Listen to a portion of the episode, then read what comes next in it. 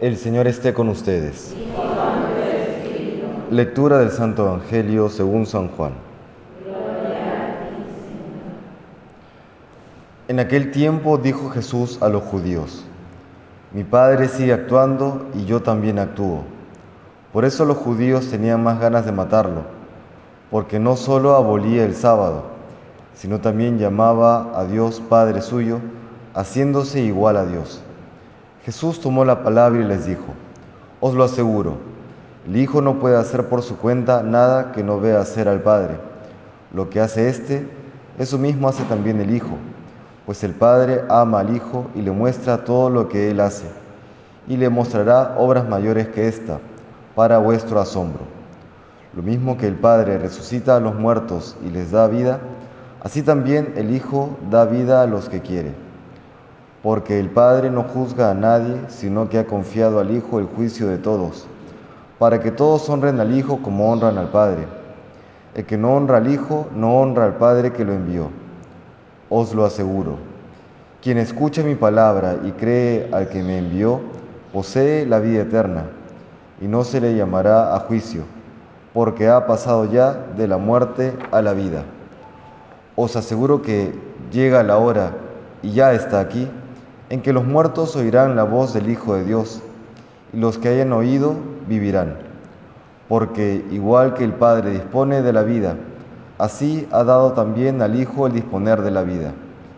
Y le ha dado potestad de juzgar, porque es el Hijo del Hombre. No os sorprenda, porque viene la hora en que los que están en el sepulcro oirán su voz. Los que hayan hecho el bien saldrán a una resurrección de vida los que hayan hecho el mal a una resurrección de juicio. Yo no puedo hacer nada por mí mismo. Según le oigo, juzgo. Y mi juicio es justo, porque no busco mi voluntad, sino la voluntad del que me envió. Palabra del Señor.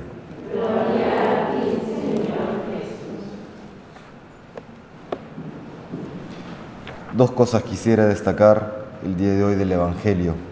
Lo primero que dice claramente por qué va a ser eh, condenado el Señor.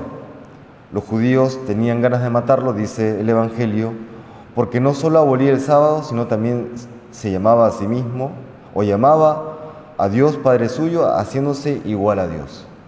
Esta, algunas teorías disparatadas ¿no? que dicen que a Jesús lo matan porque fue un revolucionario social, porque eh, promovía la igualdad, etcétera, etcétera. Es cierto que Jesús no solo genera un cambio en la sociedad, pero no solamente o principalmente no busca un cambio o una revolución social. Jesús es Dios primero. Y por eso viene también primero a salvar al hombre del pecado y esto implica luego una transformación social. Pero el hecho de que solamente sea un reformador social, pues termina siendo un disparate. Entonces, tengamos clarísimo esto. ¿Por qué se le condena a Jesús? Porque llamaba a Dios Padre suyo haciéndose igual a Dios. Estamos hablando del capítulo 5 de San Juan. Y vamos entonces a las consecuencias de si Jesús es Dios. Si Jesús es Dios, entonces sus palabras son verdaderas, sus palabras son verdad. Y por tanto, todo aquel que Él dice, hay que, hay que creerlo, hay que tomarlo como verdad.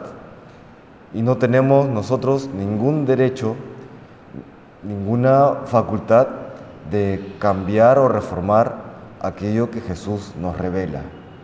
¿no? Aquello que dice que le conviene al ser humano, que es bueno para el ser humano, lo es, es bueno siempre y lo será siempre. Y aquello que es malo, aquello que es pecado, aquello que ofende a Dios y nos hiere a nosotros mismos, pues será pecado siempre. Entonces esto de que eh, se pretende relativizar eh, la moral, lo bueno y lo malo, no. Siempre la referencia tiene que ser el Señor.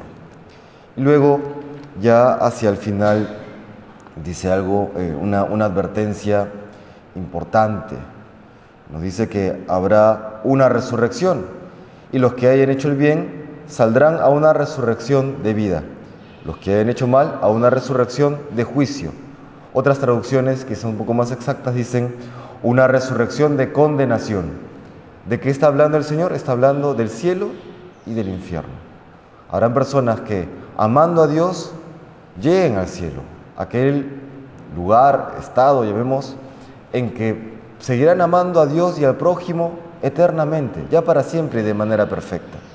Y también existe el infierno, el estado de condenación, en que sabiendo que Dios es el sumo bien, aislados en sí mismos, amargos porque no lograron su, fin o el, el único fin que importa en la vida, vivirán aislados y amargados para siempre, porque ellos decidieron hacerlo así.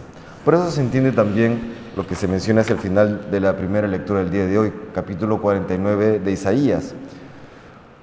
¿Puede una madre olvidarse de su criatura, no conmoverse por el hijo de sus entrañas? Lo plantea eh, en este entonces Isaías como un hipotético imposible, ¿no? Hoy lamentablemente pues vemos que sí es posible. Aquellos que abandonan a sus hijos o que caen en aborto. Pero bueno, en este entonces cuando Isaías escribe esto era un hipotético imposible.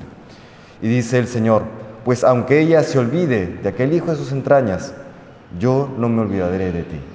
¿Cómo se compagina entonces esta misericordia y estos cuidados de Dios con la posibilidad de condenarse? Porque es la tesis de algunos. No, no, Dios es bueno, entonces nadie se condena.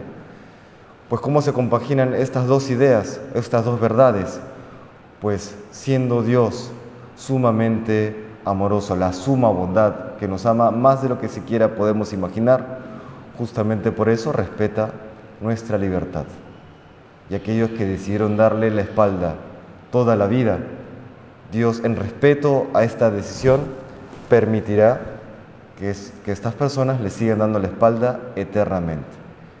Ese darle la espalda eternamente a Dios es el estado de condenación y trae un sufrimiento enorme, infinito al alma del ser humano. ¿Por qué? Porque saber que estando yo llamado a amar a Dios, ya no lo podré hacer jamás ya no podré hacerlo jamás. Por eso rezaba una oración muy bella, ¿no? Señor, no permitas que te condene porque ya no podría amarte. ¿no? Yo creo que ese es el sentido de, este deseo de salvarnos, ¿no? No permitas que me condene porque ya no podré amarte. Pues le pedimos hoy al Señor y ya en este tiempo de cuaresma que entra a su etapa final, que nos conceda esa gracia de escuchar siempre su voz, ser fieles a su verdad y de amarle siempre. Que el Señor nos bendiga.